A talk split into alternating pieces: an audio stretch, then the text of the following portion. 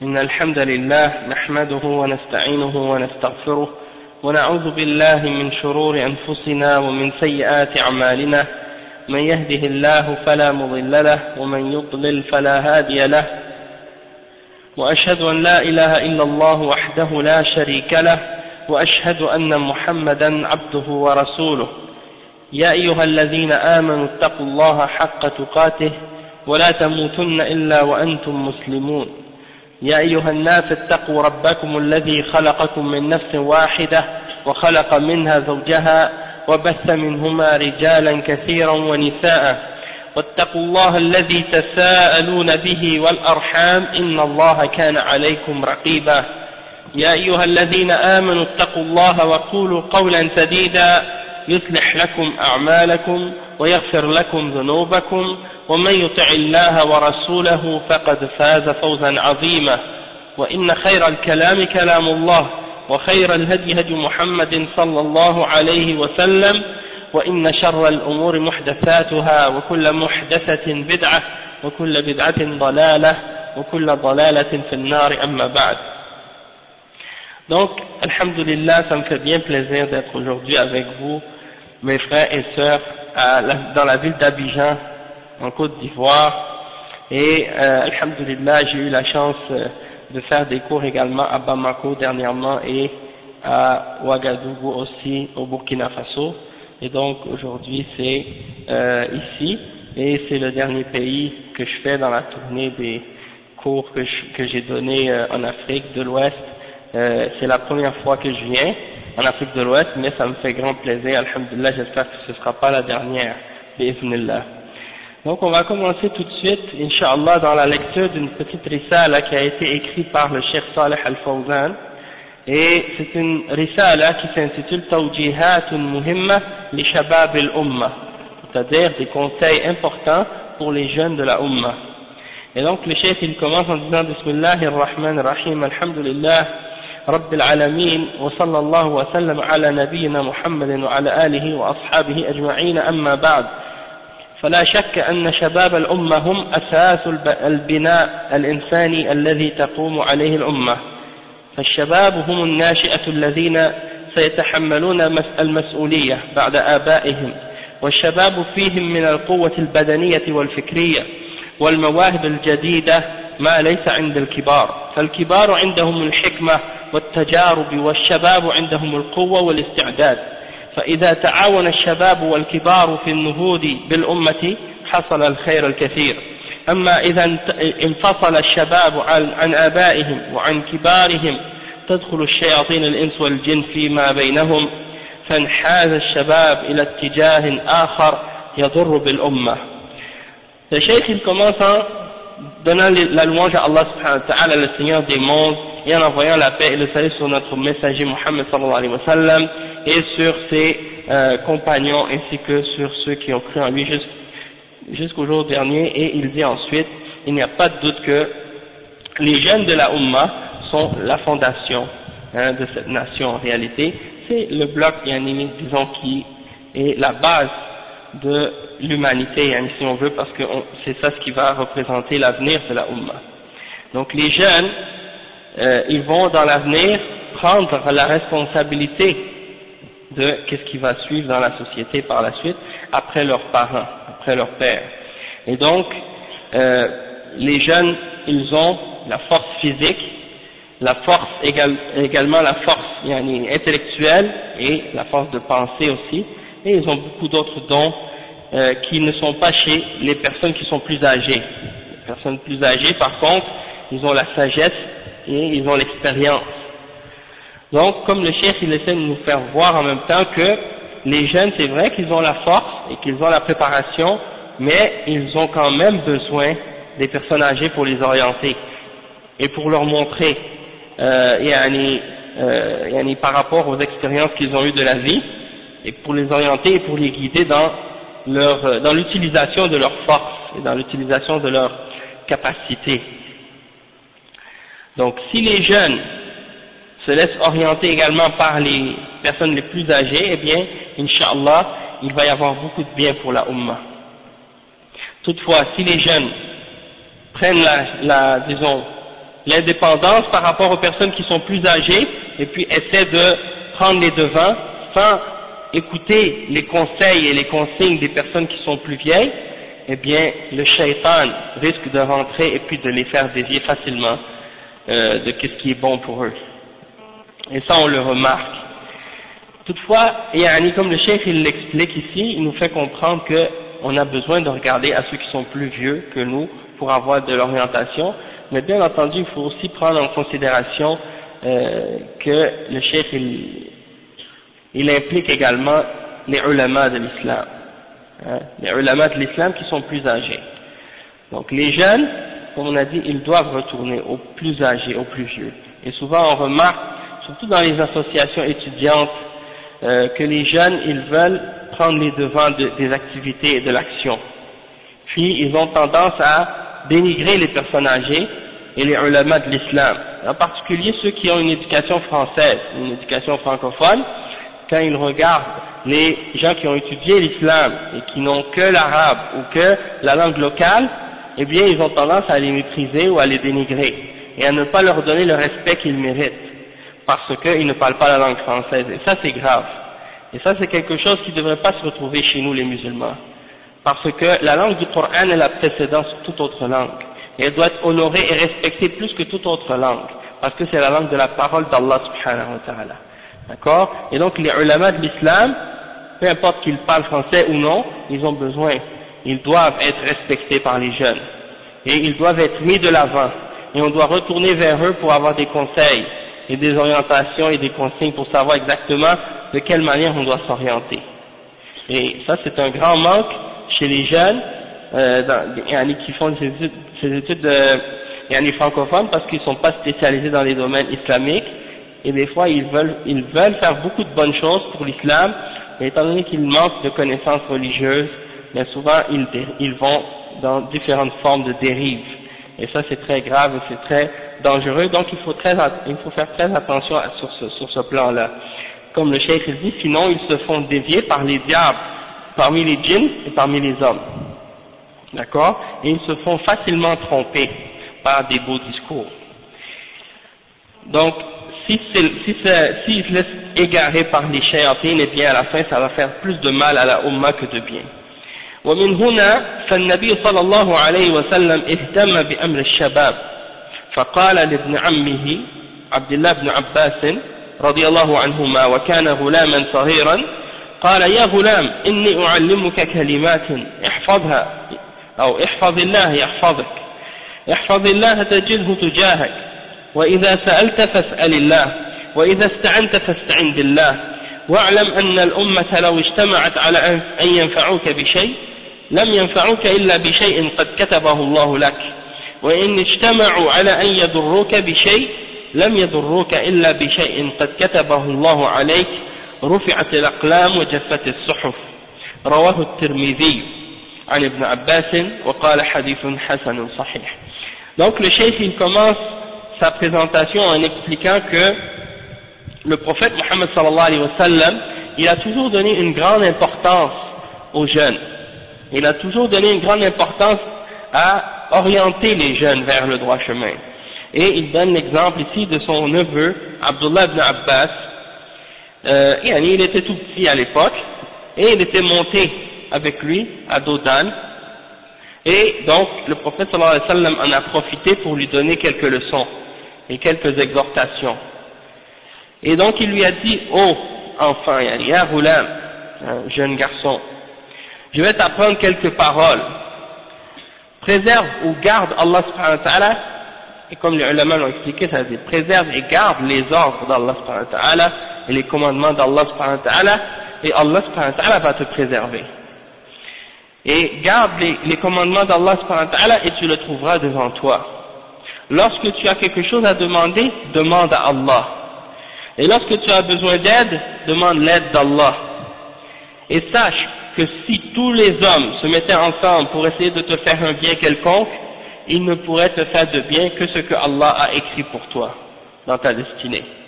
Et si tous les hommes se réunissent ensemble pour te faire un mal quelconque, ils ne pourront te faire que ce que Allah a écrit pour toi dans, ton, dans ta destinée. Et pour terminer cette parole du prophète sallallahu alayhi wa sallam, euh, il dit à la fin que la plume a été soulevée et que les pages ont séché. C'est-à-dire que la, destinée de, la création a été écrite et la plume a été soulevée et l'encre a séché. Ensuite, le cheikh il dit فكانت هذه الكلمات منهجا للشباب يسيرون عليها لأن وصية النبي صلى الله عليه وسلم لواحد منهم وصية للجميع. Le cheikh il dit que ces paroles-là représentent en réalité une méthodologie sur, les, sur laquelle les jeunes doivent euh, marcher et ils doivent suivre cette, ces consignes-là. Hein, c'est un consigne pour les jeunes, pour ce jeune-là en particulier, c'est-à-dire Abdullah ibn Abbas, anhu, mais c'est aussi une consigne pour tous les jeunes de la Ummah en général, et non pas seulement pour Abdullah ibn Abbas. Sheikh, il, il mentionne ensuite, il dit, إذا سألت فاسأل الله وإذا استعنت فاستعن بالله واعلم أن الأمة لو اجتمعت على أن ينفعوك بشيء لم ينفعوك إلا بشيء قد كتبه الله لك وإن اجتمعوا على أن يضروك بشيء لم يضروك إلا بشيء قد كتبه الله عليك رفعت الأقلام وجفت الصحف. هذه وصية تتضمن توجيهات عظيمة للشباب. في عقيدتهم وسلوكهم وأخلاقهم وتوكلهم على الله سبحانه وتعالى وإيمانهم بالقضاء والقدر فهي وصية جامعة عظيمة Donc le cheikh il dit que, encore une fois il répète le hadith, il dit lorsque tu as quelque chose à demander, demande à Allah. Et lorsque tu as besoin d'aide, demande l'aide d'Allah. Et sache que si tous les hommes se réunissaient pour te faire un bien quelconque, ils ne peuvent rien te faire à part ce que, ce que Allah a écrit pour toi dans ta destinée. Et s'ils se réunissent pour te faire un mal quelconque, ils ne pourront rien te faire excepté ce que Allah a écrit pour toi. Et la plume a été soulevée et les pages ont séché. Le chef il dit cette, cette consigne, elle comprend plein d'orientations et plein de guidance pour les jeunes dans leur croyance, dans leur aqidah. L'aqidah, c'est plus que la croyance. Je traduis ça moi par le mot croyance, mais en réalité c'est beaucoup plus que la croyance. En fait, c'est la conviction qui est fermement ancrée dans le fond de ton cœur. C'est ce qui, c'est ce qui est dans le plus profond de ton être. D'accord? Et euh, l'aqidah, ça vient de l'aqd, du mot, euh, du verbe aqada yaqid, où ça veut dire de faire un nœud. Lorsque tu prends une corde et que tu euh, la tournes et tu fais un nœud, tu serres fort, eh bien ça c'est tellement solide, donc ça représente, euh, c'est ça que ça représente en fait l'aqida. C'est qu'est-ce que tu as, euh, tu as fait, un, cette croyance-là est tellement fermement ancrée dans ton cœur que c'est devenu comme un nœud et c'est impossible de le défaire. Donc c'est ça l'aqida. Quand on parle de l'aqida, on parle de ça, de la conviction, euh, de la croyance qui est fermement euh, établie dans le cœur et qui, et qui reste au fond de toi. Donc, il y a des consignes pour ta aqidah dans ça. Et dans, dans ton comportement et dans ton caractère et dans ta manière dont tu dois mettre ta confiance en Allah subhanahu wa ta'ala. Parce que lorsque tu es convaincu du fait qu'il n'y a rien qui peut t'atteindre, excepté ce que Allah a voulu, que ce soit dans le bien ou dans le mal, eh bien tu vas avoir le cœur en paix. Parce que tu mets ta confiance en Allah subhanahu wa ta'ala. Tu, tu prends les causes, tu fais les causes nécessaires pour éviter le mal ou pour avoir un bien, mais tu sais qu'à la fin, le résultat c'est Allah qui, qui décide et que tu vas avoir selon ce que Allah t'avait prédestiné. Et également, donc, on, comprend tous que ça, c'est relié avec la foi en Al-Qada ou Al-Qadar, c'est-à-dire la prédestination et le décret d'Allah subhanahu wa ta'ala. Et donc, c'est un, un conseil qui renferme plusieurs consignes, plusieurs euh, exhortations pour les jeunes. Et pour les vieux également, parce que bien entendu, ces paroles-là, ça s'applique pas seulement aux jeunes, ça s'applique à, à tous les musulmans, qu'ils soient jeunes ou vieux mais cette fois-ci c'était en particulier donné à Abdullah ibn Abbas anhu. Ensuite, le chef il nous donne un autre hadith aussi d'un autre exemple qui est semblable à l'exhortation de Abdullah ibn Abbas qui était une, exhortation qui était donnée euh, également à un autre jeune qui est Mu'az ibn Jabal radiallahu anhu. عن أنس رضي الله عنه أن النبي صلى الله عليه وسلم ومعاذ رديفه على الرحل قال يا معاذ لبيك يا رسول الله. قال لبيك يا رسول الله وسعديك. قال يا معاذ. قال لبيك يا رسول الله وسعديك. قال يا معاذ. قال لبيك يا رسول الله وسعديك. ثلاثا. قال ما من عبد يشهد أن لا إله إلا الله وأن محمدا عبده ورسوله صدقا من قلبه إلا حرمه الله على النار.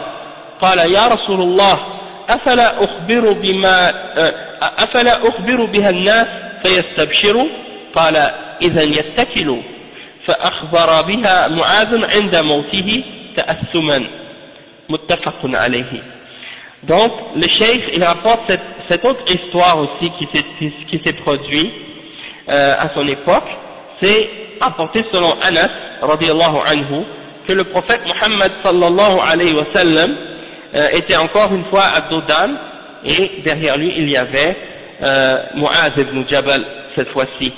Et le prophète sallallahu alayhi wa sallam s'est adressé à Mu'az. Il dit Oh Mu'az.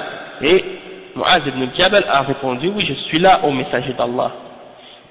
Je réponds à ton appel.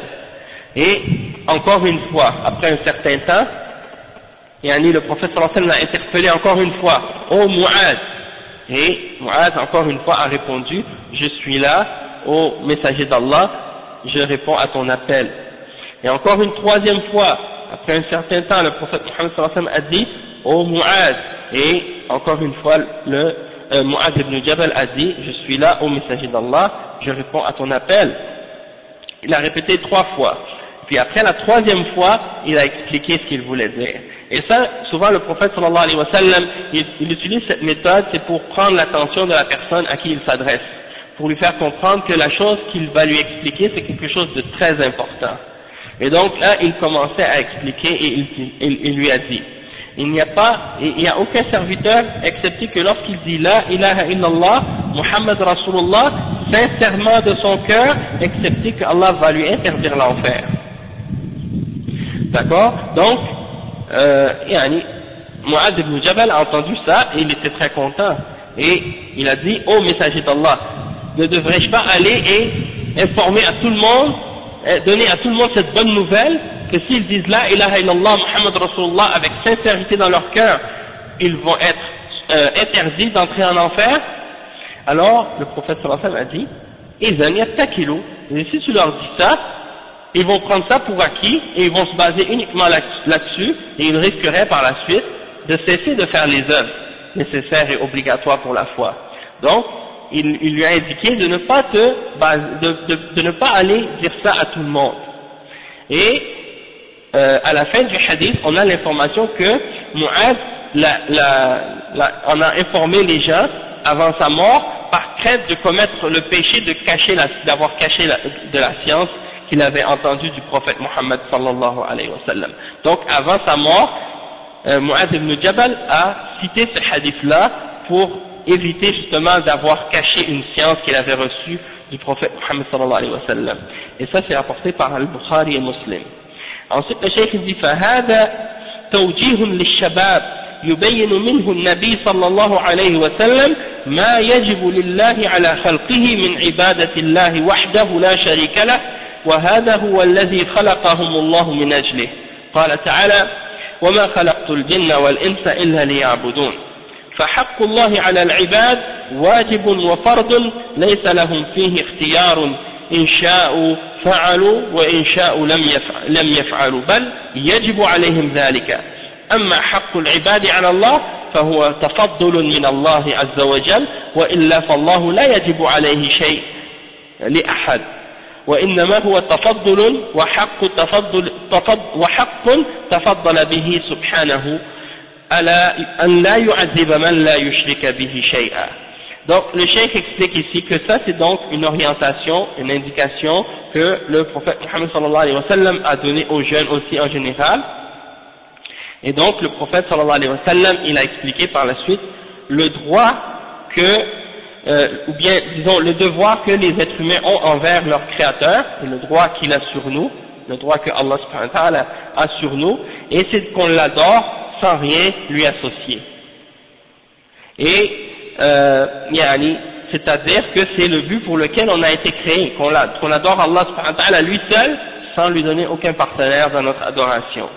Et c'est le but de notre création, comme c'est mentionné dans le verset 56, dans Surat Al-Dhariyat. Allah il dit, je n'ai créé les djinns et les hommes que pour qu'ils m'adorent. Et ça, c'est le but fondamental de notre existence et le but pour lequel Allah nous a créés. Donc, le droit que Allah a sur ses serviteurs, hein, ce qui est obligatoire, ce qui est wajib et fard, wajib et fard, ce sont des synonymes. Quand on dit que quelque chose est wajib et quand on dit que quelque chose est fard, les deux ont absolument la même signification. Ça veut dire les deux, les deux ont la même signification, c'est-à-dire quelque chose qui est obligatoire. Donc, c'est une obligation pour les serviteurs d'adorer Allah subhanahu c'est pas quelque chose de, comment on pourrait dire, c'est pas quelque chose qui est volontaire, c'est pas quelque chose qui est, que tu as le choix de faire ou de ne pas faire. C'est-à-dire, si tu veux, tu l'adores, si tu veux pas le faire, tu l'adores pas. Non. C'est quelque chose qui est obligatoire et c'est un droit qu'Allah a sur nous. Et on a l'habitude aujourd'hui de parler des droits de l'homme, hein, puis on, ne parle jamais du droit d'Allah et eh bien le droit d'Allah c'est qu'il soit adoré par nous, hein, qu'on l'adore.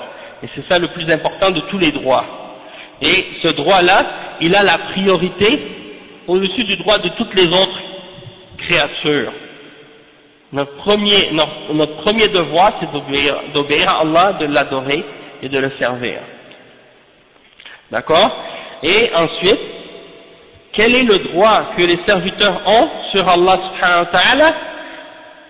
Le chef explique ici que, en réalité, quand on parle du fait que les serviteurs ont, un droit sur Allah subhanahu on veut dire en réalité que Allah subhanahu il a, disons, fait part de sa grâce à ses serviteurs, mais c'est pas quelque chose qui est, qui, est obligatoire que les êtres humains lui ont imposé, ou lui, ont, lui impose de respecter, non, c'est parce que lui-même il a voulu nous faire cette faveur et nous faire cette grâce de nous faire rentrer au paradis si on respecte son droit et si on l'adore lui seul. Sinon, il n'y a rien, il n'y a personne qui peut obliger à Allah de faire quoi que ce soit. D'accord? Et donc, s'il décide de nous donner un droit sur lui, c'est parce qu'il le fait et c'est une grâce de sa part et c'est une faveur de sa part.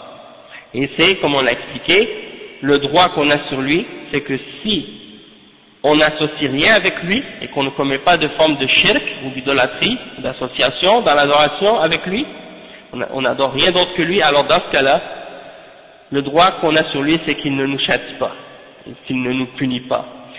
Le chef il explique, il dit دل على أن التوحيد ضمان من الهلاك إما مطلقا بمعنى أن بمعنى أن لا يعذب أبدا وإما أن لا يخلد إذا عذب بذنوبه بل يخرج من النار ويدخل الجنة ما دام أنه من أهل التوحيد ولم يشرك بالله شيئا Donc, le chef explique ici que Donc ça, il y a la preuve dans ça, donc on vient d'expliquer maintenant, que quand quelqu'un est sur le tawhid, il a une garantie qu'il ne va pas périr, et qu'il ne sera pas dans la perdition euh, éternelle, qu'il ne sera pas dans l'enfer éternel. Du moment qu'il est sur le tawhid, il est certain ou garanti que s'il meurt sur le tawhid, il va aller au paradis.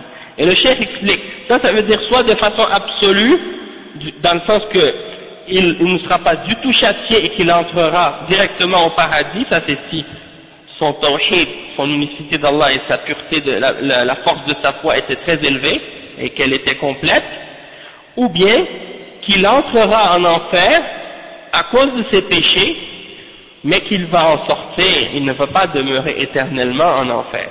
Il va rester en enfer un certain temps, puis il va en sortir. Pourquoi? Parce qu'à la base, il faisait partie des gens du tawhid, des gens de l'unicité d'Allah qui n'ont rien associé avec Allah Et donc, ça, ça fait partie des fondements de la croyance de Ahl Sunnati wal Jama'a, de croire que si quelqu'un meurt sur un péché, même si c'est un parmi les grands péchés, tant que c'est pas du shirk ou du kufr, il ne va pas demeurer éternellement en enfer. Il va rester en enfer un certain temps que seul Allah connaît on ne connaît pas la durée, sauf qu'il va rester un certain temps, mais il ne va pas rester éternellement.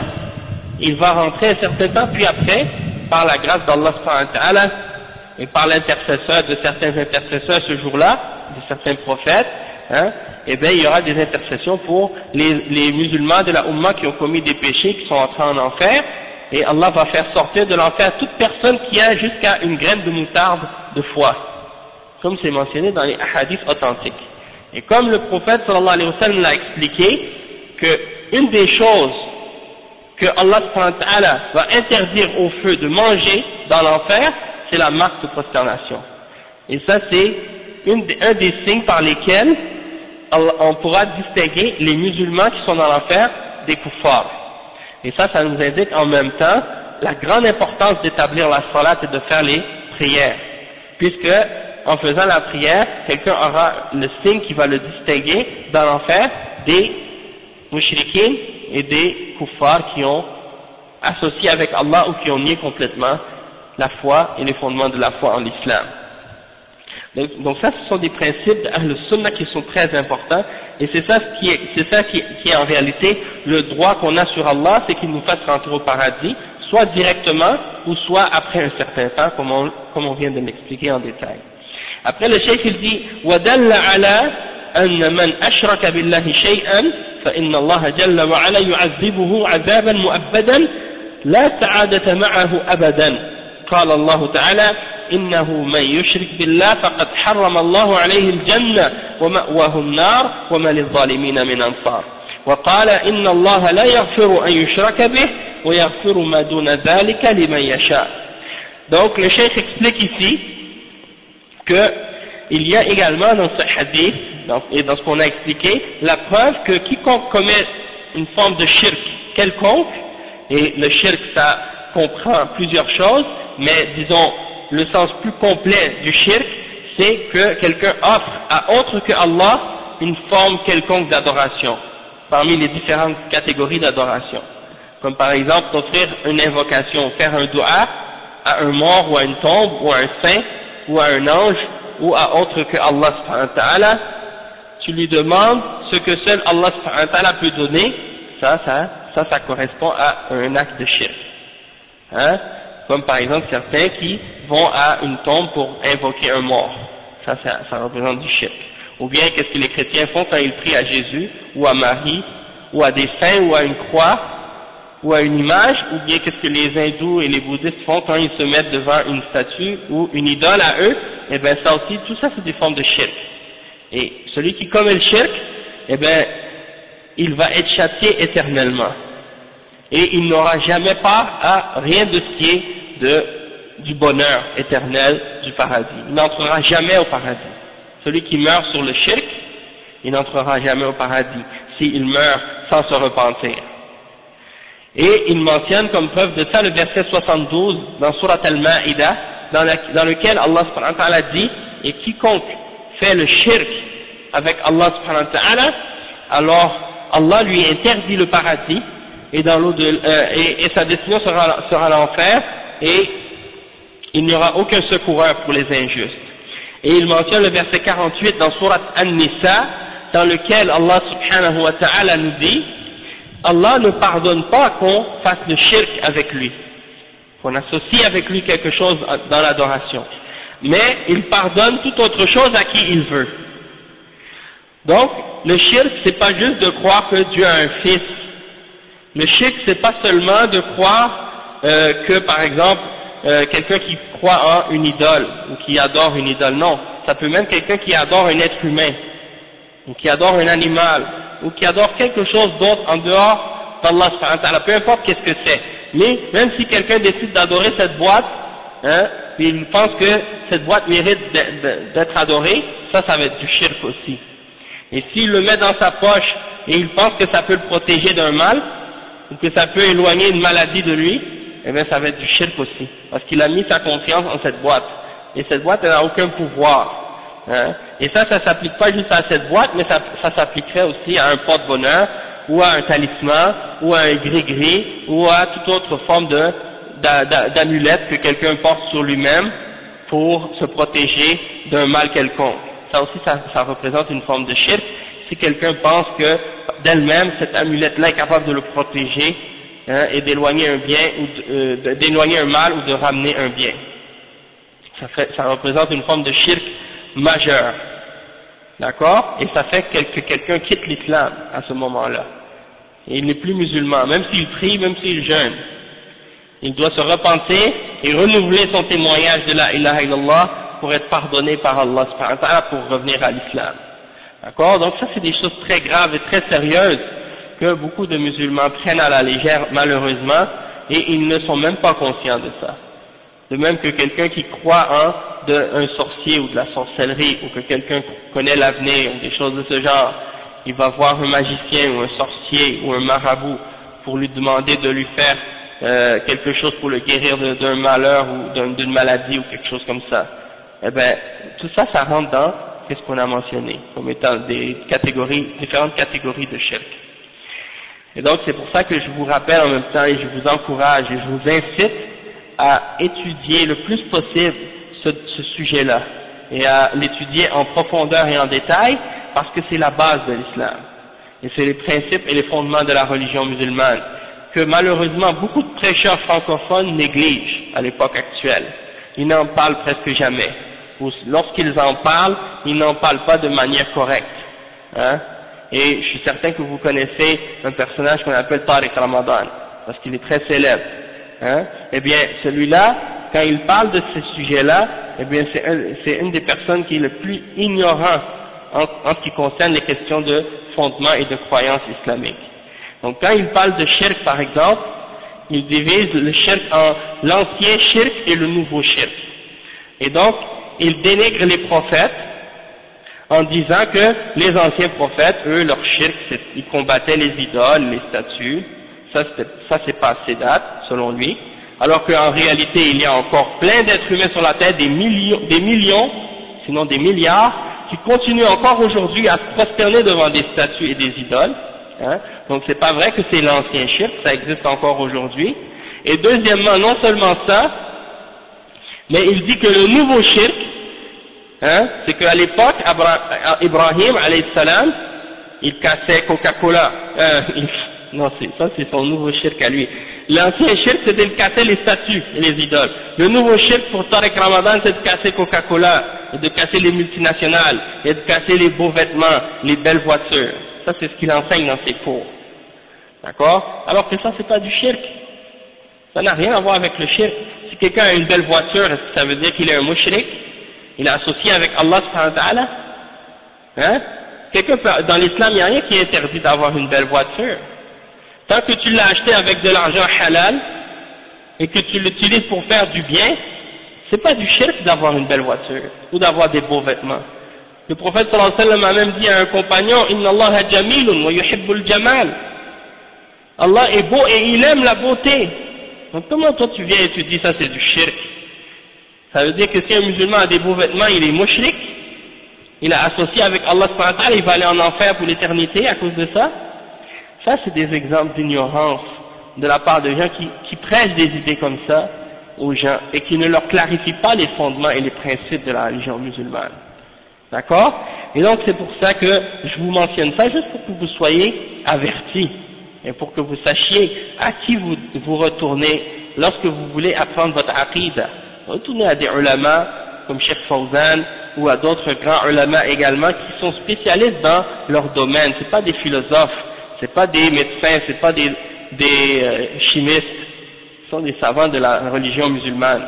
Ils ont étudié l'islam depuis leur enfance et maintenant ils sont dans les 80 ans et ils ont passé leur vie à s'approfondir pour comprendre et, euh, adorer Allah et comprendre la croyance et les principes et les règles de la charia et de l'islam. Donc si vous voulez connaître l'islam, retournez à ceux qui connaissent l'islam. Retournez aux ulama et aux mashaykhs et là vous allez comprendre et connaître votre religion. C'est pas parce que vous n'avez pas accès à la langue arabe et qu'il y a des prêcheurs francophones qui sont très éloquents et qui parlent très très bien, hein, qui ont la langue des magiciens, hein, ils, parlent euh, avec un discours très séduisant, il faut se méfier de ces gens-là. Ensuite, le cheikh il dit, وقوله صلى الله عليه وسلم أن لا يعذب من لا يشرك, يشرك به شيئا يعني كل ما أشرك مع الله من شجر أو حجر أو ميت أو حي أو جن أو إنس أو أصنام أو ملائكة أو رسل أو أنبياء أو أولياء كل من يشرك مع الله شيئا فإن الله لا يغفر لمن أشرك به إلا بالتوبة إذا تاب إلى الله ورجع إلى التوحيد.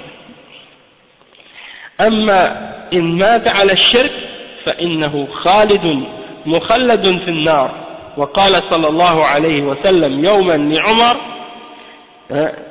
لعمر ابن أبي سلمة رضي الله عنه وكان غلاما وكان غلاما في حجر النبي صلى الله عليه وسلم لأن النبي صلى الله عليه وسلم تزوج أمه بعد موت أبي سلمة رضي الله عنه وكان هذا الغلام يتربى عند رسول الله صلى الله عليه وسلم فلما حضر الأكل قال له النبي صلى الله عليه وسلم يا غلام سم الله وكل بيمينك وكل بما يليك.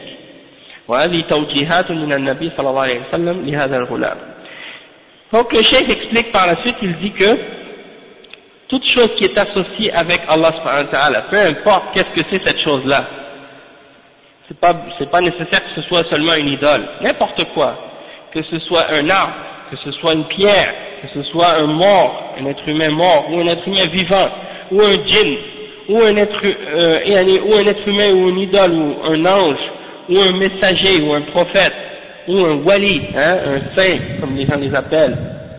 Parce que la vraie définition du wali, c'est pas le mot saint. Ça, c'est un terme qu'on que les gens utilisent maintenant pour traduire le terme wali. Mais la réalité, c'est que tous les musulmans sont des awliya de Allah subhanahu wa ta'ala. Un wali, c'est quelqu'un qui est un allié d'Allah subhanahu wa ta'ala, quelqu'un qui est euh, croyant et qui a, la, qui a la foi. Parce que Allah subhanahu wa ta'ala, il a défini qu'est-ce que c'est al-awliya, qu'est-ce que c'est, qui sont les awliya, c'est défini dans le Coran. Allah subhanahu wa ta'ala dit, Ala inna awliya Allah, la khawfun alayhim wa lahum yahzanun, alladhina amanu wa kanu yattaqun. Hein? C'est-à-dire, certes, les alliés d'Allah subhanahu wa ta'ala, les awliya, ils n'auront aucune crainte, ils n'auront nulle crainte et ils ne seront pas non plus attristés. Ceux qui ont cru et qui ont eu at-taqwa. Donc toute, personne qui est mu'min et qui a at-taqwa, qui a, la crainte d'Allah qui fait ce que Allah lui ordonne de faire et qui s'écarte de ce que Allah lui a interdit de faire, il est un wali d'Allah D'accord? Et, et plus il obéit à Allah et plus il s'écarte de ce qui est haram, et eh plus il est proche d'Allah Et c'est pas une condition pour être un wali que quelqu'un soit parfait, qu'il ne fasse jamais de péché. Sauf que s'il commet un péché, il doit se repentir.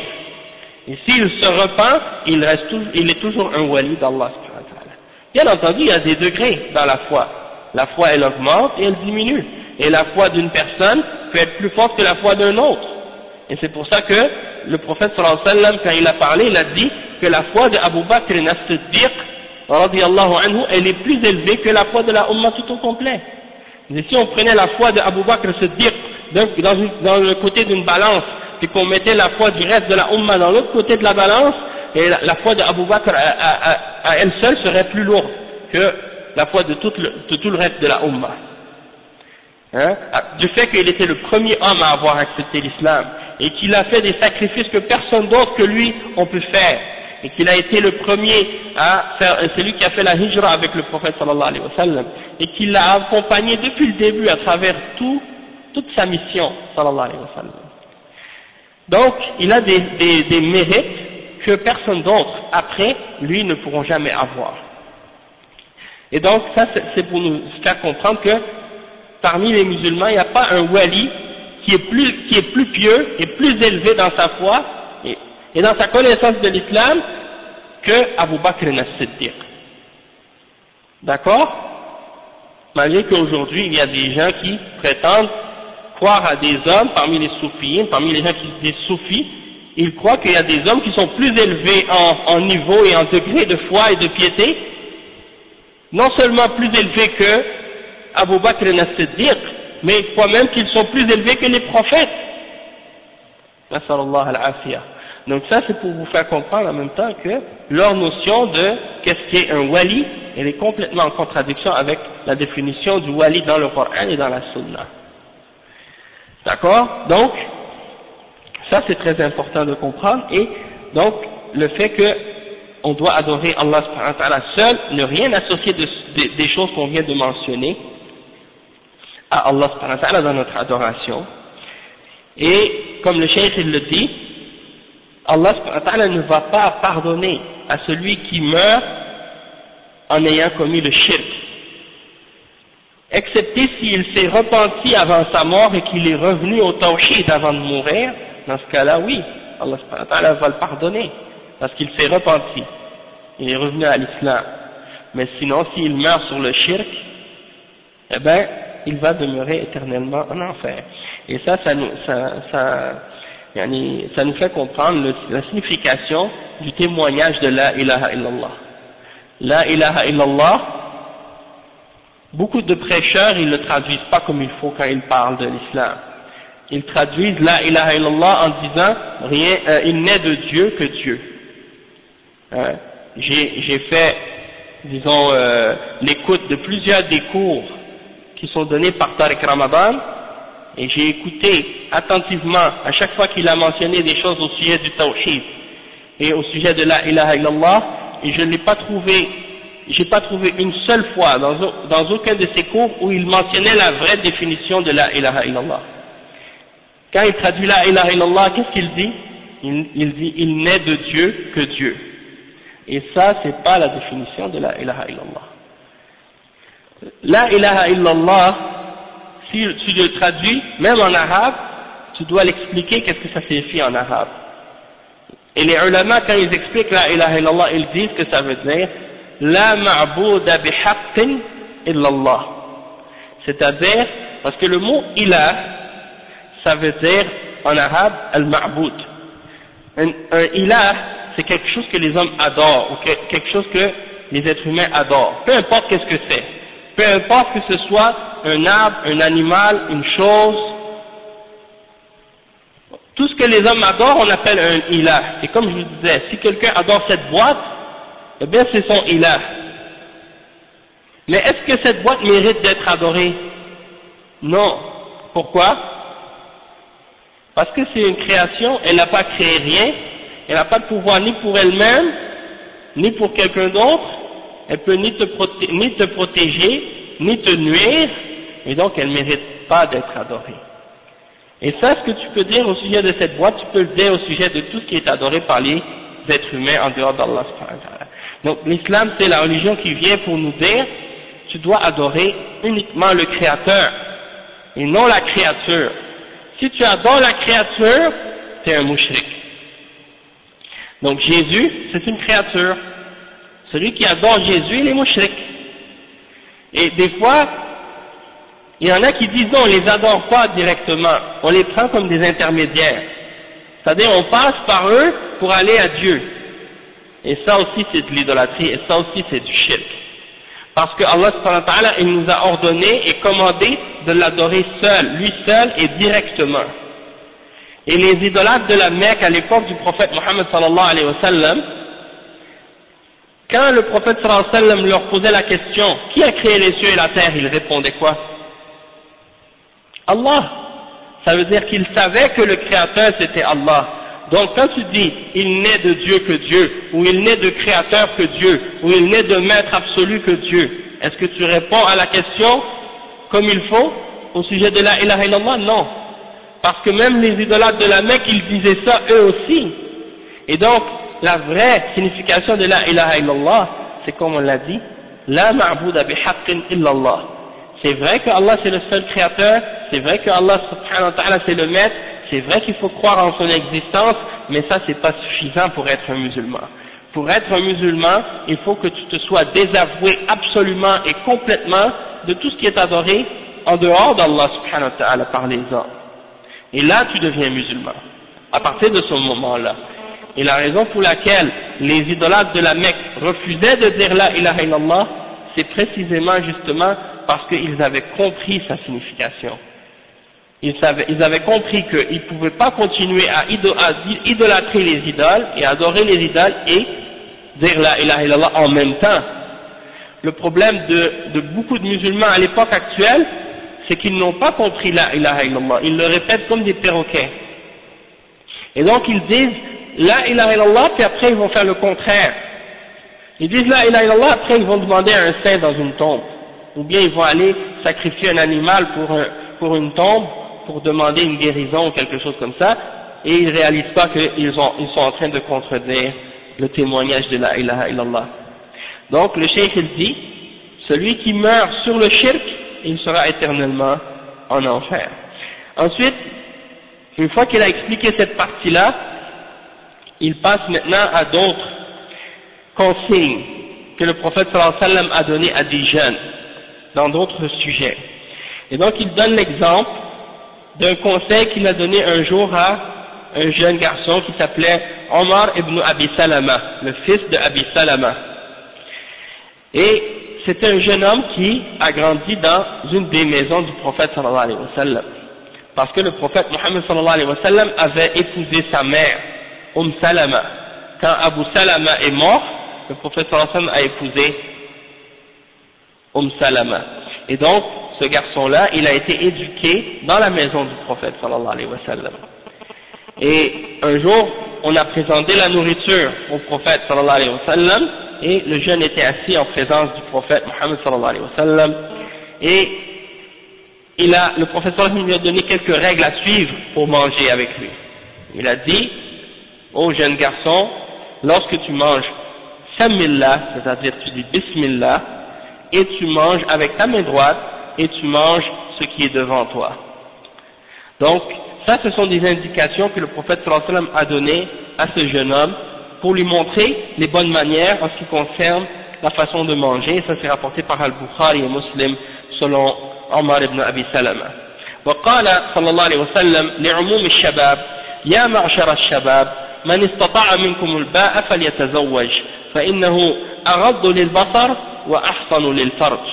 ولم ومن لم يستطع فعليه بالصوم فإنه له وجاء. فأمر الشباب بحفظ فروجهم إما بالزواج إن استطاعوا وإما باتخاذ ما يضعف الشهوة ويقللها وهو الصيام. خوفا عليهم من الوقوع في الفتنة وهذا من حرصه صلى الله عليه وسلم على أمته Donc le cheikh il dit que par la suite également le prophète Muhammad sallallahu alayhi wa sallam a donné des conseils aux jeunes en général Et parmi ces conseils-là, par exemple, il y a le fait que le prophète sallallahu alayhi wa sallam a dit, ô vous les jeunes, celui d'entre vous qui est capable de se marier, alors qu'il le fasse. Parce que, en se mariant, il va être, il va être plus apte à baisser son regard et à protéger, et à protéger, ses parties intimes, c'est-à-dire à ne pas tomber dans le zina et dans ce qui est haram. Et s'il n'est pas capable de se marier alors qu'il fasse des jeûnes, hein, souvent, pour faire en sorte que ce soit comme une protection pour lui. Parce que le, le fait de jeûner, ça coupe le désir. Ça coupe le désir, parce qu'il y a moins de nutriments dans le sang, et donc, dans ce cas-là, ton shaitan, a moins de, de force pour te pousser à faire ce qui est mauvais. Parce que le shaitan, il circule dans le corps de l'homme comme le, comme le sang. Donc, du moment que tu, as moins de nutriments dans ton sang, et eh bien à ce moment-là, le shaitan a moins de force pour t'inciter te pousser à faire ce qui est haram. Et donc, tout ça c'est des indications et des leçons que le prophète sallallahu a données euh, pour les jeunes de la Ummah. Ensuite il dit فهذه الوصايا للنبي صلى الله عليه وسلم إلى أن تقوم الساعة للشباب فيجب عليهم أن يتمسكوا بها وقال صلى الله عليه وسلم من السبعة الذين يظلهم الله في ظله يوم لا ظل إلا ظله شاب نشأ في عبادة الله إذا نشأ على عبادة الله ولم تأخذه طرفة الشباب أو طفرة الشباب ونزوة الشباب إلى المعاصي بل تغلب على ذلك طاعة لله فإنه ينال هذه الكرامة يوم القيامة بأن يظله الله في ظله يوم الحر الشديد والشمس القريبة من الرؤوس يوم العرق. يظل الله فئام من الناس في ظله ومنهم شباب Donc le cheikh il explique également que il y a sept catégories de personnes qui vont être couvertes sous l'ombre euh, sous l'ombre d'Allah subhanahu wa ta'ala le jour où il n'y aura pas d'ombre excepté son ombre. Et parmi ces sept catégories de personnes, il y a un jeune qui a grandi dans l'adoration d'Allah.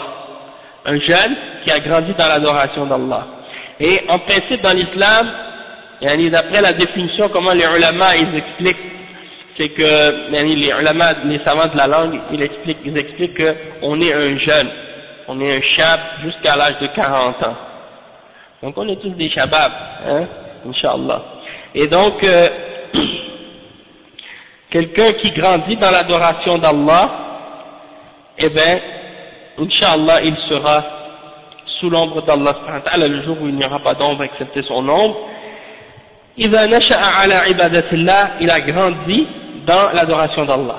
Il n'a pas été poussé par les désirs de l'adolescence ou la jeunesse, hein, par les désirs que les jeunes ont de faire certains péchés. Ce jeune-là, lui, il n'a pas suivi les autres. Il ne s'est pas laissé tirer par ses désirs et ses passions, il s'est retenu et puis il s'est concentré dans l'adoration d'Allah. À ce jour-là, c'est un jour, le jour de la résurrection, où euh, il y aura une chaleur terrible. Et le soleil sera rapproché des têtes et les gens seront remplis de leur, de leur euh, transpiration. Certains auront leur transpiration jusqu'aux genoux, d'autres jusqu'à la taille, d'autres jusqu'aux épaules, d'autres jusqu'au cou, et certains vont même être noyés dans leur transpiration ce jour-là, tellement le soleil sera rapproché et qu'il fera chaud. Et c'est un jour qui dure 50 000 ans. Alors, imaginez la, la scène. Alors, bien entendu, c'est difficile à comprendre, mais c'est, c'est-à-dire, c'est un jour terrible. C'est juste ça qu'il faut comprendre. C'est un jour terrible. Parmi les hommes qui sont ce jour-là, il y en a des catégories qui sont sous l'ombre d'Allah subhanahu wa ta'ala. Ils sont couverts de l'ombre d'Allah subhanahu wa ta'ala, ils ne sentent pas la chaleur. Et parmi ces catégories-là, il y a le jeune qui, a grandi dans l'adoration d'Allah subhanahu wa ta'ala. Lui, il ne sent pas la chaleur parce que il y a un nombre au-dessus de lui. Donc, on voudrait tous faire partie de une de ces sept catégories-là et on a, Inch'Allah, la capacité de faire partie de celle-là si on fait l'effort.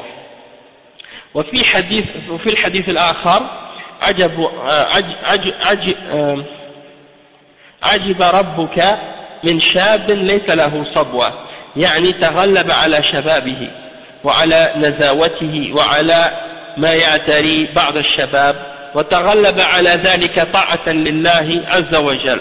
فالله يعجب, يعجب منه أو يعجب منه لأنه امتاز بميزة عظيمة ومعنى ذلك أن الله يكرمه ويحفظه في الدنيا انظر إلى قوله لابن عباس رضي الله عنه تعرف إلى الله في الرخاء يعرفك في الشدة Donc ici, il y a un autre hadith qui est apporté dans Al-Musnad de l'imam Ahmad selon Uqba ibn Amir, euh, yani, qui indique que Allah s'étonne d'un jeune qui n'a pas de désert ah, lorsqu'il est un jeune, il n'a pas, il pas les, tentations et les déserts comme le, reste des jeunes de son âge. Il ne s'adonne pas ou il ne court pas derrière ses plaisirs et ses tentations-là. Donc, celui-là, c'est un jeune qui a eu le dessus sur ses passions qui s'est retenu de, de, tout ce qui est euh, désert et des choses haram et il s'est adonné à l'obéissance d'Allah et donc Allah s'étonne à ce moment-là de ce jeune-là. Et donc ça c'est un des mérites énormes de cette catégorie de jeunes. Et ça veut dire que Allah va l'honorer et va le préserver dans la dunya. Le cheikh il dit Regardez, la parole d'Abdullah ibn Abbas lorsque le prophète sallallahu alayhi wa sallam a dit Ta'arraf ila Allah fi raha ya'rifuka fi shidda. Apprends à connaître Allah subhanahu ta'ala lorsque tu es en moment d'aisance, souviens-toi de lui adore-le lorsque tu es en moment d'aisance, et, lui de son côté, il va se souvenir de toi et il va te t'aider lorsque tu seras en difficulté. Parce qu'il y a des gens parmi les êtres humains aujourd'hui qui n'adorent Allah que lorsque tout va mal. Quand ils ont des problèmes, ils se souviennent d'Allah Mais quand tout va bien, ils n'ont rien à faire. C'est-à-dire, ils pensent pas du tout à Allah et ils ne le prient pas ou bien ils ne pensent même pas à le remercier ou quoi que ce soit. Ils oublient Allah parce que tout va bien dans leur vie. Et euh, le prophète sallam a dit à Abdullah ibn Abbas, non c'est pas comme ça, c'est le contraire. Si tout va bien, souviens-toi d'Allah comme ça. Quand ça va aller mal, Allah va se souvenir de toi et il va t'aider. فإذا عبدت الله وتقربت إليه في حال الرخاء وقعت في شدة وكرب فإن الله جل وعلا ينقذك من هذا الضيق وهذه الشدة. ومن هنا يجب على الآباء أن يربوا أولادهم فالشاب لا يصلح إلا بأسباب وأعظم الأسباب التربية الصالحة. فيجب على الآباء أن يربوا أبناءهم على طاعة الله وينشئوهم عليها حتى يكبروا حتى يكبروا عليها ويألفوها ويأخذوا بها. أما إذا أهملوها أو أهملوهم نشأوا على الغفلة وعلى نزوة الشباب فيضيعوا في المجتمع. ولهذا كان في دعوة الأنبياء عليهم الصلاة والسلام أنهم يدعون لأولادهم وذرياتهم. قال إبراهيم عليه الصلاة والسلام ربي ربي اجعل ربي اجعلني مقيم الصلاة ومن ذريتي Donc le chef il nous explique ici que lorsque tu as adoré Allah dans les moments de facilité et d'aisance et que tu tombes dans un malheur ou une détresse, Allah va te sauver de cette difficulté-là et de, cette, euh, de ces problèmes. Et c'est donc à ce moment que le cheikh il dit que c'est obligatoire aux parents de bien éduquer leurs enfants. Parce que le jeune, il ne pourra pas devenir bon excepté s'il y a eu des causes ou des moyens pour faire en sorte qu'il reste bon. Et ça, même si aujourd'hui, bon, peut-être que beaucoup d'entre vous, vous avez déjà euh, une femme et des enfants, et donc ça, ça s'adresse à vous. Et si vous n'en avez pas encore, eh bien, sachez que c'est une leçon également pour vous, puisque un jour ou l'autre, Inch'Allah, vous allez en avoir. Et vous devez prendre en considération les conseils que le cheikh est en train de donner à ce sujet-là, parce que ça va beaucoup vous aider dans l'éducation de vos enfants aussi. Et donc, le cheikh, il dit que parmi les causes qui, vont faire en sorte que vos enfants vont être des bons musulmans, des bons croyants, parce que, en fait, c'est ça le but pour lequel on, a des enfants. On n'est pas comme, par exemple, des oiseaux, hein, on fait des poussins, puis une fois qu'ils savent voler, on les laisse partir et puis c'est fini. Non, on a une éducation à faire, hein, et on a des valeurs à leur transmettre, et des principes, et, et une foi à leur transmettre. Et cette foi-là, ils vont la prendre de nous s'ils la voient et qu'elle est vivante en nous. D'accord? Donc, une des, des, causes les plus grandes par rapport à ça, c'est que, bien entendu, les parents fassent attention à l'éducation et qu'ils donnent une bonne éducation à leurs enfants. Qu'ils éduquent leurs enfants dans l'obéissance d'Allah subhanahu wa ta'ala. Pour que lorsqu'ils, étant donné qu'ils ont grandi sur cette obéissance-là, quand ils vont vieillir, quand ils vont devenir plus vieux, ils vont rester sur cette obéissance. Et comme il y a un chef une fois qui nous expliquait, même quand on était à Médine, il nous donnait les durus, les cours dans la classe, et pendant un des cours, il nous a donné un, il nous a donné une petite, une petite sagesse comme ça qu'il nous a, qu'il nous a partagé, qu'il a partagé avec nous. Il a dit, fais en sorte que ton enfant, lorsque tu l'éduques, tu l'éduques sur la, la bonne aqidah et sur la aqidah de Ahl sunnati wal Jama'a.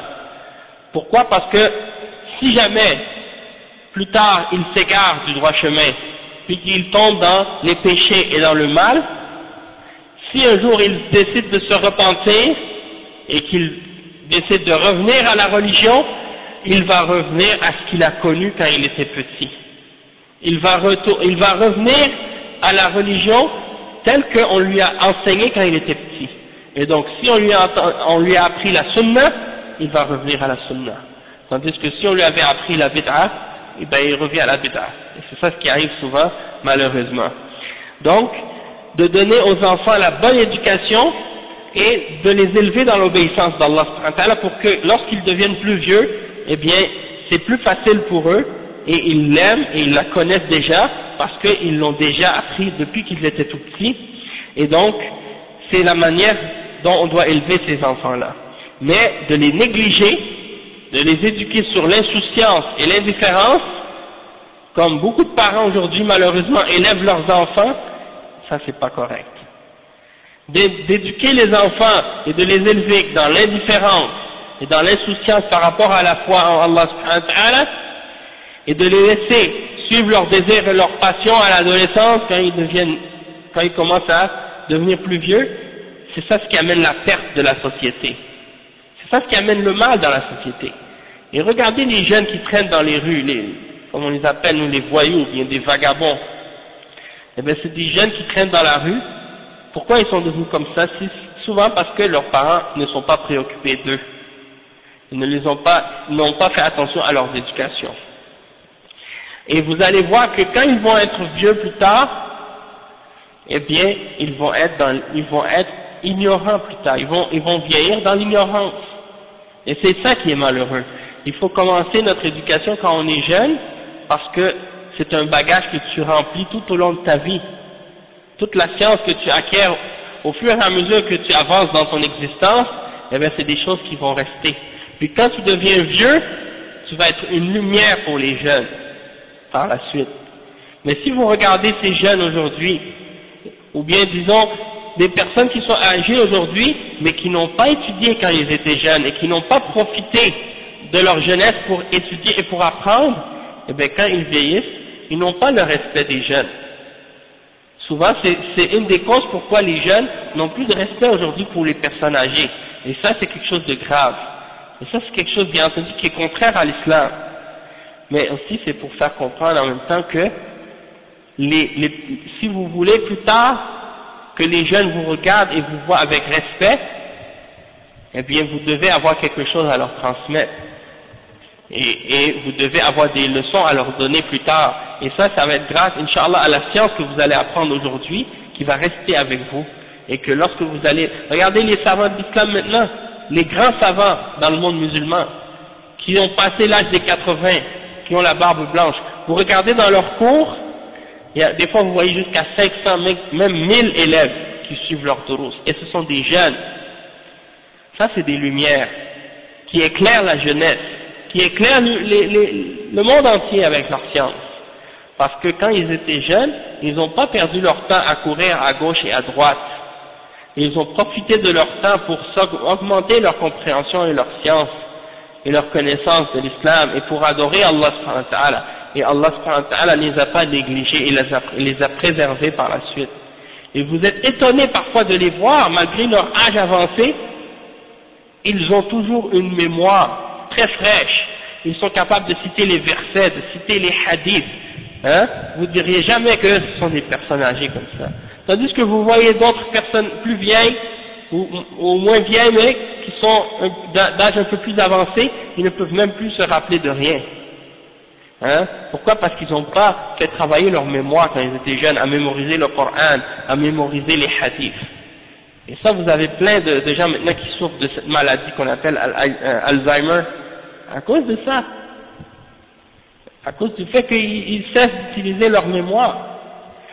Et donc, il faut travailler cette, euh, cette capacité-là et ces attitudes-là quand on est jeune, pour qu'Inch'Allah, quand on est plus vieux, eh bien, elles restent avec nous. Et le chef, il nous donne l'exemple par rapport aux messagers d'Allah, alayhi wassalam. Il dit que les messagers d'Allah et les prophètes d'Allah, ils, ils, ils, invoquaient toujours pour leurs enfants. Ils faisaient toujours des doigts pour que Allah euh, préservent leurs enfants du mal et pour que Allah les guide. Et il donne l'exemple d'Ibrahim dans le verset 40 dans Surat Ibrahim, dans lequel on voit un dua et il dit Oh mon Seigneur, fais que je sois parmi ceux qui établissent la salat de même que mes enfants. Ou min ma progéniture aussi. وقال زكريا عليه السلام رب هب لي من لدنك ذرية طيبة إنك سميع الدعاء. لم يقل هب لي من لدنك ذرية فقط وسكت بل قال طيبة لأن الذرية الطيبة هي الذرية الحقيقية. le dit que même à Zacharia c'est la même chose. Le prophète Zacharia salam il a dit oh mon Seigneur donne-moi de ta part une descendance qui va être bonne fais que j'aille fais que j'ai une descendance qui est bonne et certes tu es celui qui entend les invocations et le cheikh il, il fait un petit commentaire ici et il dit Zacharie n'a pas seulement demandé une progéniture ou une descendance et puis il s'est arrêté là. Non, il a dit donne-moi une descendance qui est bonne. Il a spécifié une descendance qui est bonne, pas juste n'importe quelle descendance. Maintenant vous avez des gens, yani, Allah al-Musta'an, dans les pays comme le Canada et l'Europe et d'autres, les pays soi-disant civilisés, les gens ils ont des enfants, ils savent même pas pourquoi ils ont des enfants. Et souvent vous les entendez, même ils disent à leurs enfants, c'est un accident. Comment, pourquoi un accident? Parce que, c'est-à-dire, ils ont fait des choses haram, et par, sans avoir préparé ça, sans vouloir ça, ils ont mis une femme enceinte, la femme, elle, est tombée enceinte, elle dit à son enfant plus tard, c'est une erreur, je voulais pas t'avoir. De toute façon, nous, alhamdulillah, on sait, on croit en al-qadar ou al-qadar, et on sait que si cet enfant-là est né, Allah a voulu qu'il naisse, et Allah a voulu qu'il existe. Mais, de dire ça à un enfant, c'est de lui briser le cœur. Et c'est quelque chose de cruel. Mais c'est pour vous dire comment les gens maintenant, dans les pays comme ces pays-là, ils, ils ont même plus cette, cette, cette, soit ce qu'ils appellent l'humanisme, eh bien ils l'ont même plus hein, pour dire des paroles pareilles à leurs enfants. Donc on voit contrairement à ça, les, les prophètes, eux, ils non seulement, hein, ils, ils, demandent à Allah de leur donner des enfants, mais de leur donner des bons enfants. Et de faire en sorte que leurs enfants soient des adorateurs d'Allah qui craignent Allah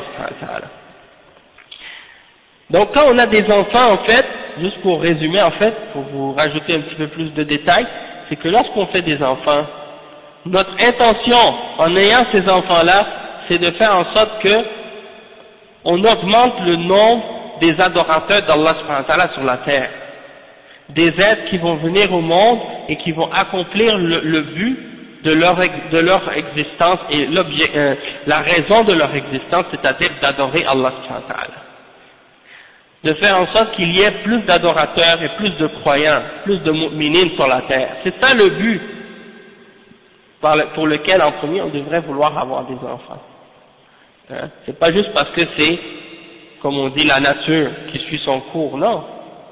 Nous, nous, tout ce qu'on fait dans notre vie en tant que musulmans devrait être fait pour adorer Allah. Donc dans chaque chose qu'on fait, ça doit être une adoration. Et même quand on fait des enfants, ça doit être fait selon les règles de l'islam et avec une bonne intention, qui est une intention de plaire à Allah et donc même de faire des enfants, ça rentre aussi dans la notion de, de, faire, des adorations, de faire des adorations et de vivre selon, de vivre notre vie selon le plan que Allah a voulu pour les créatures. وقال كما قال صلى الله عليه وسلم إذا مات ابن آدم انقطع عمله إلا من ثلاث صدقة جارية أو علم ينتفع به أو ولد صالح يدعو له رواه مسلم هذا بعد موته وفي حال هرمه وكبره نعم، أو كبره يبر به ويخدمه يخدمه ولده الذي رباه ويدعو له. وقال تعالى وقضى ربك ألا تعبدوا إلا إياه وبالوالدين إحسانا. إما يبلغن عندك الكبر أحدهما أو كلاهما فلا تقل لهما أف ولا تنهرهما وقل لهما قولا كريما واخفض لهما جناح الذل من الرحمة وقل رب ارحمهما كما ربياني صغيرا. يدعو, يدعو لهم بسبب التربية الصالحة التي نشأته, عليه نشأته على الخير. وسببا في سعادته. فيقابل إحسانهم بالإحسان. ومن هنا تجب العناية بالأولاد فإن الرجل إذا أراد الزواج يختار المرأة الصالحة التي من فوائدها أنها تربي الأولاد على الخير إذا كانت صالحة لأنها موضع البذر والنسل فيختار الزوجة الصالحة. Donc le chef explique ici que lorsque quelqu'un meurt, le prophète sallam a dit que toutes ses œuvres sont arrêtées, sont interrompues, excepté trois, excepté pour trois choses. Une sadaqa qui continue à porter des fruits, sadaqa jariya, c'est-à-dire quelqu'un par exemple qui a planté un arbre à fruits, à fruits et cet arbre-là continue à porter des fruits après sa mort, et euh, les oiseaux viennent manger de cet arbre, et les êtres humains en mangent aussi. Ça c'est un exemple de sadaqa jariya, tu continues à avoir des hasanats pour ça même après ta mort. Ou quelqu'un qui a écrit un livre sur l'islam pour les musulmans, puis après sa mort les gens continuent à le lire, et ils ont, il a des hasanats pour ça. Donc ça aussi c'est des exemples. Le deuxième, la deuxième catégorie c'est par exemple une science par laquelle de, de laquelle les gens vont profiter comme le livre que j'ai mentionné quelqu'un qui a écrit un livre, puis cette science-là va, être, va profiter le monde. Ou bien un enfant, un enfant qui est pieux et qui va invoquer pour ses parents. Et donc, le chef, il essaie de nous faire comprendre ici que si tu as bien éduqué tes enfants, ben plus tard tes enfants vont faire des doigts pour toi. Et ils vont continuer à, te faire accumuler des hasanats, même après ta mort à cause de leurs invocations pour toi. Tandis que si tu n'as pas bien éduqué tes enfants, ils vont même pas penser à faire les doigts, peut-être qu'ils vont même rejeter la foi. Donc ça c'est, grave. Donc, ça c'est après la mort, mais également non seulement après la mort, même quand, même quand la personne, il a bien éduqué ses enfants et qu'il est encore vivant et qu'il devient vieux, eh bien, ses enfants, s'il les a bien élevés, ils vont bien s'occuper de lui. Ils vont faire attention à, leurs parents, les enfants. Tandis que, comme vous voyez dans certains pays, hein, soi-disant civilisés, eh ben, on met les enfants, euh, on met les parents, quand ils sont devenus trop vieux, dans des maisons spéciales pour les personnes âgées, et il y a des infirmières, soi-disant, qui vont s'occuper d'eux, et euh, ils meurent dans l'oubli comme ça. Hein? Donc, euh, ça c'est des exemples. Et il mentionne le verset 23 et 24 dans Surat al-Isra, dans lequel Allah il dit, et ton Seigneur a ordonné que tu ne dois rien adorer excepté lui, et d'être bon envers tes parents. Et ensuite, il y a des consignes qui disent que si tes parents arrivent à un âge avancé, ou bien les deux, ou bien un seul d'entre ces deux-là, commence à devenir vieux, eh bien ne leur dis pas de paroles dures, ne leur dis pas ouf même, hein, comme il y a des, des jeunes aujourd'hui qui envoient promener leurs parents, eh ben, il y en a qui disent des paroles pires que ouf. Et donc, il y a de traiter nos parents avec miséricorde et d'invoquer Allah pour eux, comme dans le verset وَقُلْ رَبِّ إِرْحَمْهُمَا كَمَا رَبَّيَانِ صَغِيرًا c'est-à-dire, ô mon Seigneur, fais leur miséricorde comme eux, quand j'étais petit, ils m'ont éduqué. Et vous pouvez voir comment une mère, comment elle prend de son temps, de son affection, de, sa santé pour son enfant, tout l'effort qu'elle donne, tout le sacrifice qu'elle fait, et l'accouchement dans la difficulté, tout ça pour prendre soin de toi quand tu es bébé. Parce que si on te prend à la naissance et qu'on te laisse tout seul, puis qu'on t'abandonne, c'est fini pour toi. Hein? Donc tu as besoin d'une mère et tu as besoin d'un père qui vont bien s'occuper de toi pour faire en sorte que tu puisses vivre. Eh bien, comme eux, ils ont eu cette miséricorde-là envers toi quand tu étais petit, et que tu les as empêchés de dormir, et que tu les as forcés à changer tes couches, etc., eh bien toi, maintenant quand, eux ils sont devenus vieux, prends aussi de cette miséricorde-là pour t'en occuper d'eux aussi. Et ça, c'est des choses importantes, surtout à l'époque actuelle, parce que c'est des choses que les gens maintenant, ils ont négligées complètement. Donc, le jeune enfant qui a été éduqué dans une éducation islamique et qui a eu des bons parents, quand ses parents deviennent vieux, il continue à s'occuper d'eux et ça, ça va être une source de bonheur et une cause de bonheur pour lui, comme ça va être une source et une cause de bonheur pour ses parents également.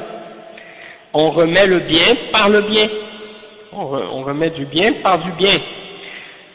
Et donc, ça, ça nous indique que c'est très important de bien s'occuper de nos enfants. Et souvent, des fois, les enfants développent une certaine euh, attitude parfois envers leurs parents parce qu'ils ont l'impression qu'ils ont été négligés quand ils étaient enfants, ou bien que leurs parents ne, ne se sont pas bien occupés d'eux. Et donc, plus tard, ils développent une amertume envers leurs parents. Mais il y a une chose qu'il faut se souvenir, c'est que même si tu peux avoir l'impression que, que tes parents ne se sont pas bien occupés de toi, ça ne justifie pas que toi de ton côté tu les négliges ou que tu les maltraites. Ne remets pas le mal pour le mal. Au contraire, même s'ils se sont pas bien occupés de toi, selon ce que certains peuvent imaginer, même si tu penses qu'ils ne se sont pas euh, occupés de toi comme tu méritais qu'ils s'occupent de toi, eh bien toi de ton côté, remets-leur le bien. Et puis tu auras la récompense énorme de la part d'Allah subhanahu wa ta'ala. Il ne faut pas avoir cet instinct ou ce sens de, vouloir toujours se venger puis de remettre le mal aux gens et d'avoir de la rancune pour les gens qui nous ont fait du mal. Parce que ça, à la fin, ça ne ramène rien de bon de toute façon. Et donc, il dit également que pour arriver à ce résultat-là, d'avoir des bons enfants, eh bien ça commence par une chose qui est très importante aussi, c'est le choix de l'épouse. Parce que si tu veux avoir des enfants qui vont être bien éduqués, eh bien bien entendu, si, la femme que tu as choisie n'est pas une bonne épouse, eh bien elle ne pourra pas bien éduquer les enfants. D'accord? Donc ça commence également par le choix de la femme qui est pieuse, et c'est pour ça que le prophète sallallahu alayhi wa sallam a dit « Tunkahul mar'a li arba'a » لمالها ولحسبها ولجمالها ولدينها فاظفر بذات الدين تربت يداك متفق عليه le prophète sallallahu alayhi wa sallam a dit que la femme en général les hommes l'épousent pour les hommes épousent les femmes pour quatre raisons soit pour ses biens parce qu'elle a une richesse ou elle a eu un héritage donc elle est très riche ou bien parce que elle a elle vient d'une famille qui est très respecté, hein, qui est une famille noble, donc à cause de ça, quelqu'un veut avoir une partie de cette noblesse-là, donc il va se marier avec elle pour ça, ou bien il va se marier avec elle à cause de sa beauté, parce qu'elle est d'une très grande beauté, donc il veut l'épouser, ou bien pour sa religion. Et le prophète Mohammed sallallahu alayhi wa sallam a dit, épouse celle qui a la religion, sinon malheur à toi. تربت يداك. Et donc ça c'est rapporté par Al-Bukhari et Muslim. لا تنظر إلى الجمال وحده ولا إلى المال ولا إلى الحسب والمنزلة عند الناس. ولكن انظر إلى الدين لأن الدين يجمع الخير كله. أما غير الدين فقد يحمل المرأة على على ما لا تحمد عقباه. جمال جمالها قد يغري قد يغري بها والمال قد يطغيها والحسب تتكبر به على الرجل. أما صاحبة الدين فإنها لا يأتي بها أو لا يأتي منها إلا خير. فإذا رزق منها بذرية صالحة فإنها توجههم وتربيهم على الخير. Dit le cheikh ici? Il dit que tu ne dois pas juste regarder la beauté seulement, et tu ne dois pas regarder euh, l'argent seulement, ou le statut, ou la noblesse, ou des choses de ce genre.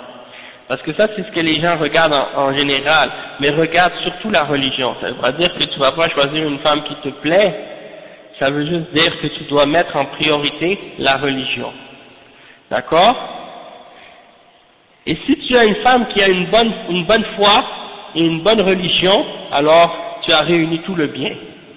Parce que la femme, par exemple, qui n'a pas la religion, eh bien, ça risque elle risque de t'amener dans des conclusions ou des choses qui vont être mauvaises pour toi à la fin. Comme par exemple, si tu maries une femme uniquement pour sa beauté, et puis, eh ben, sa beauté peut faire en sorte que, ça lui monte à la tête et puis elle se prend pour quelqu'un d'autre et puis elle, elle elle te respecte pas, à cause de ça. Elle se dit de toute façon, moi, je pourrais avoir tous les hommes que je veux, donc, euh, yani, je suis pas obligé de te respecter ou de te prendre plus en obéissance que ça. Et si elle a beaucoup d'argent, ben ça peut l'amener à transgresser et à dénigrer son mari. Ou bien si elle a un statut de noblesse, ça peut l'amener à se sentir orgueilleuse et fière et s'élever au-dessus de son mari. mais si elle a la religion, eh bien elle a réuni tout le bien, et puis ça va la protéger de tous ces mauvais comportements-là. Hein? Si elle est belle, mais qu'elle a la piété, et qu'elle est croyante, elle va savoir que sa beauté c'est Allah qui lui a donné, et qu'elle doit craindre Allah pour ça, et l'utiliser, sa beauté, dans le bien, et dans ce que Allah aime, et non pas le prendre pour désobéir à Allah et faire ce que Allah déteste avec cette beauté pour faire le haram ou faire le mal. La même chose pour la noblesse et pour la richesse. Si elle a la foi et qu'elle est riche, alhamdulillah, elle pourra faire du bien avec son argent et elle va être humble et reconnaissante envers Allah pour cette richesse qu'elle a reçue et elle va jamais s'enfler d'orgueil.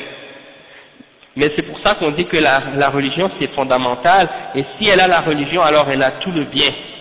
Et si elle a des enfants, cette femme-là, eh bien elle va les éduquer, et elle va les orienter d'une bonne manière. D'accord? Et ça c'est très important, parce que ce sera une mère qui sera dévouée, et qui va donner beaucoup d'affection, et beaucoup d'orientation, et beaucoup d'enseignement à ses enfants. Et donc ça c'est très important. Et آه لشيخ الزي وكذلك يشرع الأب إذا رزق بمولود أن يختار له الاسم الحسن فيسميه باسم حسن ولا يسميه باسم مكروه لأن الاسم له تأثير على المسمى وكل له من اسمه نصيب كما قال كما أو كما يقولون. وخير الأسماء كما قال صلى الله عليه وسلم عبد الله وعبد الرحمن. يعني بأن يعبد لله باسم من أسمائه كعبد العزيز وعبد الرحمن وعبد الله وعبد الكريم إلى آخره. أو يسميه محمدا يعني محمد. À chaque fois que je lis le nom de Mohammed, j'ai le réflexe de dire sallallahu alayhi wa sallam. Alors il donne un exemple de nom ici. أو عليا أو صالحا أو غير ذلك من الأسماء الطيبة ولا يسميه باسم, باسم تنفر منه الأسماع أو فإن الاسم له تأثير على على السامع وتأثير على المسمى. Le cheikh explique ici que parmi les responsabilités également du père lorsqu'il a, lorsqu'il a un enfant, c'est qu'il doit choisir un bon nom pour son fils. Ok? Et donc il l'appelle par un bon nom et il ne lui donne pas un nom qui est mauvais. Parce que le nom, il va avoir un impact sur la personne. Il va avoir une, ton nom, il va, il va avoir, ton nom va avoir une influence sur toi en fait. C'est ce que ça signifie. Donc si tu as un bon nom, ça va avoir un bon effet, un bon effet sur toi. Toutefois, si tu as un nom qui est mauvais, ça risque d'avoir une mauvaise influence sur toi.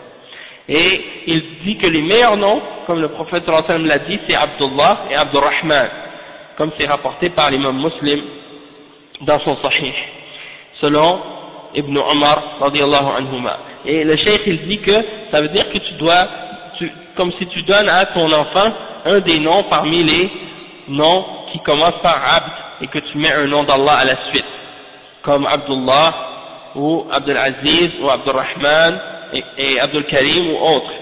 Et, ou bien tu peux lui donner également un nom d'un prophète ou un nom d'un sahabi, hein, comme, le, comme le nom du prophète, c'est-à-dire Muhammad sallallahu alayhi wa sallam, ou bien Ali, ou bien Salih, ou bien un autre parmi les beaux noms.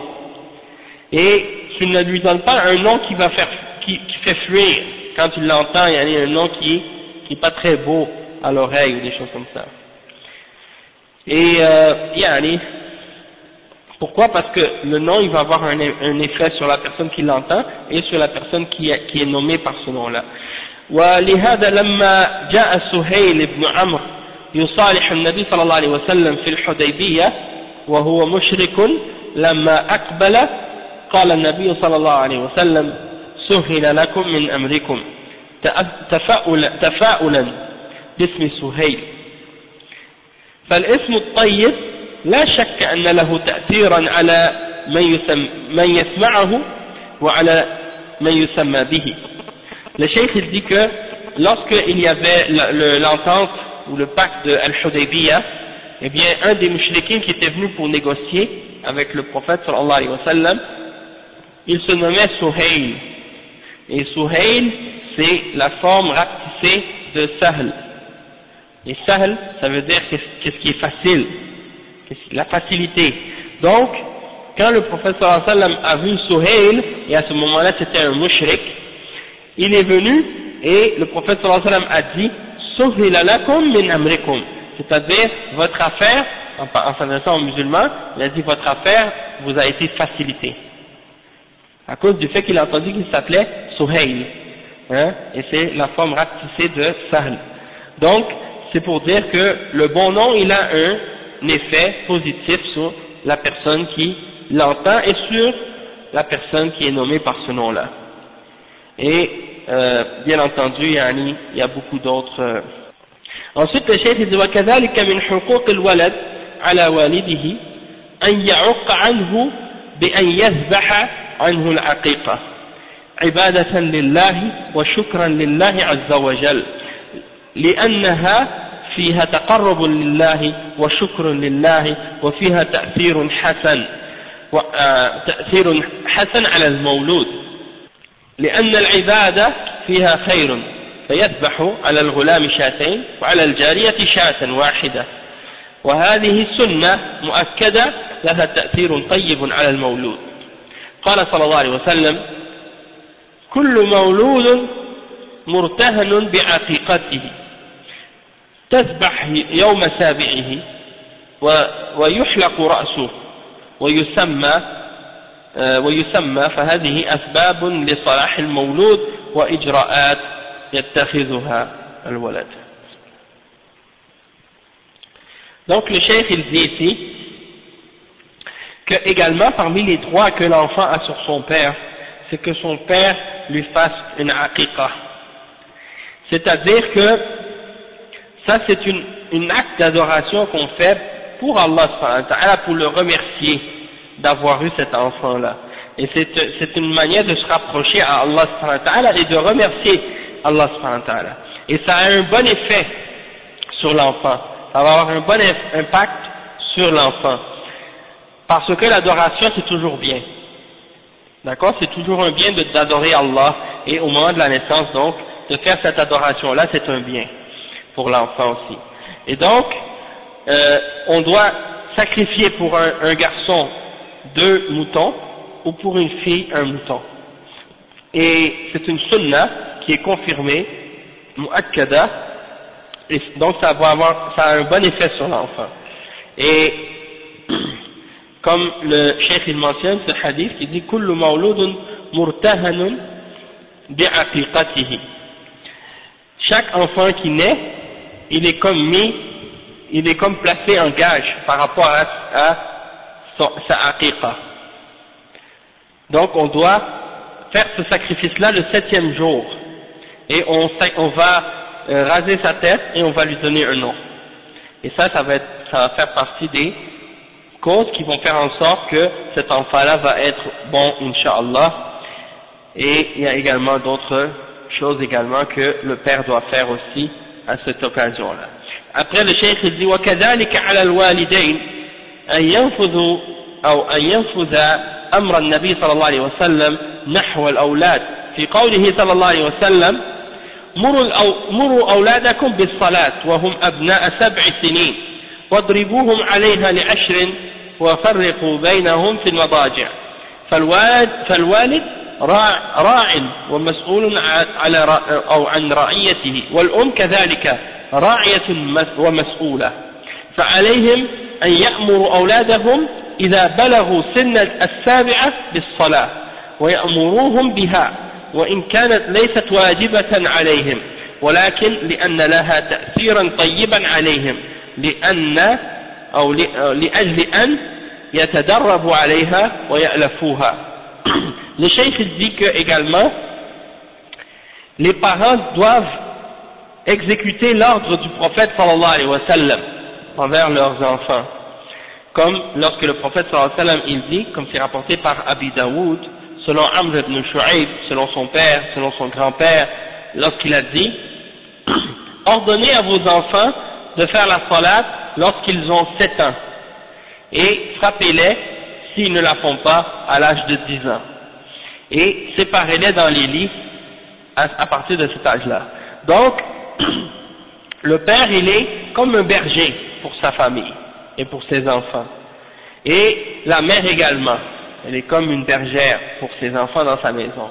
Et donc, ils ont une responsabilité. Et au jour de la résurrection, ils seront questionnés pour la manière, par rapport à la manière dont ils ont éduqué leurs enfants.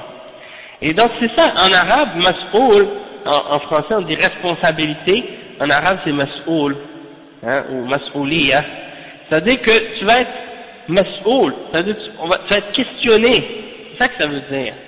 Au jour de la résurrection, tu vas être mas'oul, c'est-à-dire que tu vas être questionné, ça vient de ça, il a que quand quelqu'un, il pose une question, eh bien, mas'oul c'est une des formes qui veut dire la personne va être questionnée au jour de la résurrection pour l'éducation qu'il a donnée à ses enfants. Et donc, nous, quand on dit une responsabilité, c'est toujours une responsabilité en premier vis-à-vis de notre Créateur. Et donc, l'éducation de, nos enfants, c'est une responsabilité qu'on a en premier devant Allah puisqu'on va être questionné au jour de la résurrection sur la manière dont on a éduqué nos enfants. Et c'est pour ça que Allah il dit dans le Coran, Ya ayyuhalladhina amanu, qu anfusakum wa ahlikum nara. Oh, vous qui avez cru, euh, sauvez vous-même et vos familles de l'enfer. Parce que vous allez être questionné au jour de la résurrection sur ça. C'est pas quelque chose comme ça, où on fait des enfants puis ça y est, c'est fini, non. Au jour de la résurrection, Allah va te poser des questions. Qu'est-ce que tu as fait avec tes enfants? Comment tu les as éduqués? Hein? Et ça, c'est grave pour les gens qui, euh, euh, les gens qui ont des enfants comme ça puis qui les, Allah Je sais pas comment expliquer, mais c'est comme si il y a des enfants, il y a des gens qui ont des enfants, qui ont des enfants, ils les considèrent comme, comme si c'était leur chose, comme si c'était à eux. Ils, ils, les utilisent pour faire de l'argent avec, pour les faire travailler, puis ils pensent pas du tout à leur religion ou à leur éducation. L'important c'est qu'ils ramènent l'argent à la maison. Même s'ils vont pas faire la salade, même s'ils vont pas faire le jeûne, même s'ils vont pas croire en Allah, c'est pas grave, ramène l'argent à la maison, c'est ça l'important. Ça c'est pas correct on va être, les parents seront questionnés au jour de la résurrection, comment ils ont éduqué leurs enfants. D'accord? Alors Khair, Inch'Allah. Donc on va s'arrêter ici pour aujourd'hui, Inch'Allah, mais ça, il y a eu beaucoup de rappels très bénéfiques dans cette petite là comme on a pu le constater, et c'est des leçons pour nous tous, et ça aussi ça a des rapports euh, en tout ce qui, euh, avec tout ce qui concerne la réforme de la société. Et on commence la réforme toujours par la base. Et donc ça c'est des exemples des, des enseignements de l'islam et du prophète Mohammed sallam qui nous montrent comment faire cette réforme-là. Hein. Et on aura le temps, Inch'Allah, dans les autres conférences et dans les autres cours, de rentrer dans d'autres aspects et d'autres détails de cette réforme islamique, Inch'Allah, de nos vies et de nos familles. Donc on va s'arrêter ici, Inch'Allah. Subhanakallah wa bihamdik. أشهد أن لا إله إلا أنت أستغفرك وأتوب إليك